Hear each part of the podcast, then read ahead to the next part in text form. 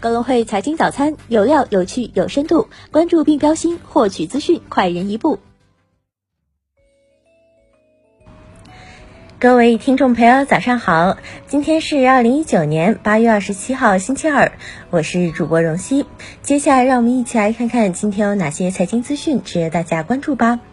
A 股方面，周一两市主要股指收跌，沪指跌百分之一点一六，深成指跌百分之零点九八，创业板跌百分之零点九一，北上资金净流出二十六亿。行业板块方面，保险板块跌幅最大，中国太保跌百分之三，酿酒、电信运营、多元金融、电气仪表等板块大跌靠前，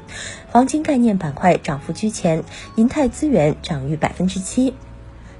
港股方面，周一截至收盘，恒指跌百分之一点九一，国指跌百分之一点七八，主板全日成交一千零四十一点九一亿港元，港股通净流入五十六点零二亿港元。从板块表现来看，黄金股全日强势，物管股尾盘急升，农业股跌幅最大。个股方面，万洲国际大跌百分之六点四，领跌蓝筹；瑞声跌百分之五点四，腾讯收跌百分之二点四五，中国中车大跌百分之。六点五八为最差国指成分股，港股通标的股绿城服务飙升百分之九点六六，黄金股现普涨行情。美股方面，周一美国三大股指收高，集体涨逾百分之一，标普五百指数涨幅百分之一点一，纳指涨百分之一点三二，道指涨百分之一点零五，耐克、迪士尼涨逾百分之二，领涨道指。科技股普涨，苹果涨近百分之二。中概股收盘涨跌不一，阿里巴巴涨百分之零点八六，京东涨百分之三点三七，蘑菇街跌百分之二十点七九。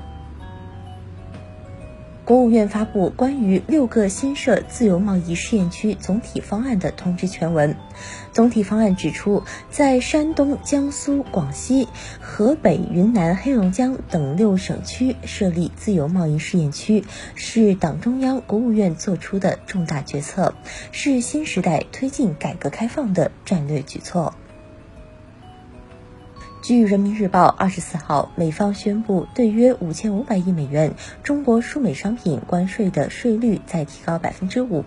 外交部发言人耿爽二十六号在例行记者会上回应，美方此举严重违背两国元首大阪会晤共识，践踏多边贸易原则，损害中美两国利益，要再次提醒美方。中方根本不吃威胁恫吓这一套，我们强烈敦促美方不要误判形势，立即停止错误做法。如果美方将有关关税措施付诸实施，中方必将继续坚决采取措施，维护自身正当合法权益。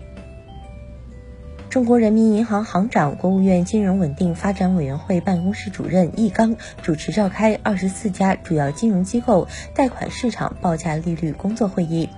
研究部署改革完善 LPR 形成机制工作，要做好改革完善 LPR 形成机制各项工作。报价行要健全报价机制，确保报价的科学性和真实性。各金融机构要抓紧推动 LPR 运用，尽快实现新发放贷款主要参考 LPR 定价。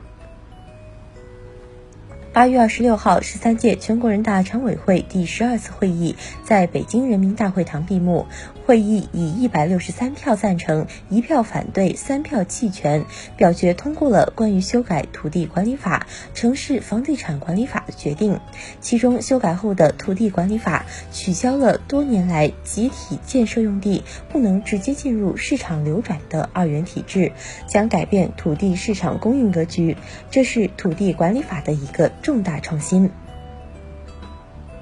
苏宁易购公告宣布，已经收到国家市场监督管理总局出具的经营者集中反垄断审查不实施进一步审查决定书，对苏宁易购集团股份有限公司收购荷兰家乐福中国控股公司股权案不实施进一步审查。这意味着苏宁易购收购家乐福通过反垄断审查，即将步入实施阶段。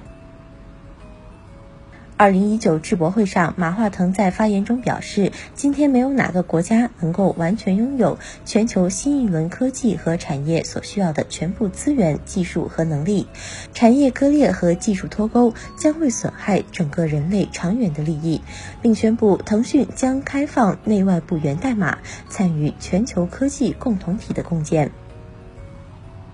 在接近 FF 的知情人士表示，FF 创始人兼 CEO 贾跃亭正在变革 FF 现有公司顶层治理架构，将推出合伙人制度，把公司的顶层治理权交给合伙人委员会。同时，贾跃亭还将设立个人还债信托基金，以此作为国内债务偿还基金。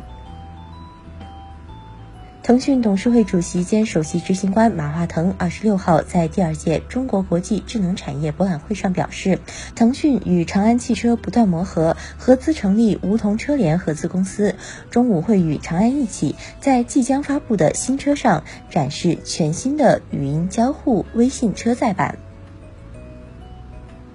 从特斯拉工作人员处获悉，特斯拉原定于九月初的全系涨价提前至八月三十号。多家特斯拉门店确认，特斯拉总部已发邮件通知涨价，预计将从八月三十号上午十一点开始调价，具体调价幅度可能在百分之三左右。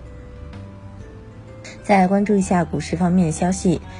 富贵鸟重整计划草案遭法院驳回，并被宣告破产。我估计，二零二零财年 Q 一营收同比下跌百分之二点七六。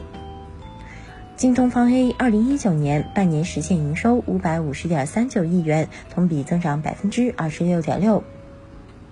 康师傅控股上半年净利润十五亿元，同比增百分之十五点零五。今日重要财经事件关注：德国第二季度季调后 GDP。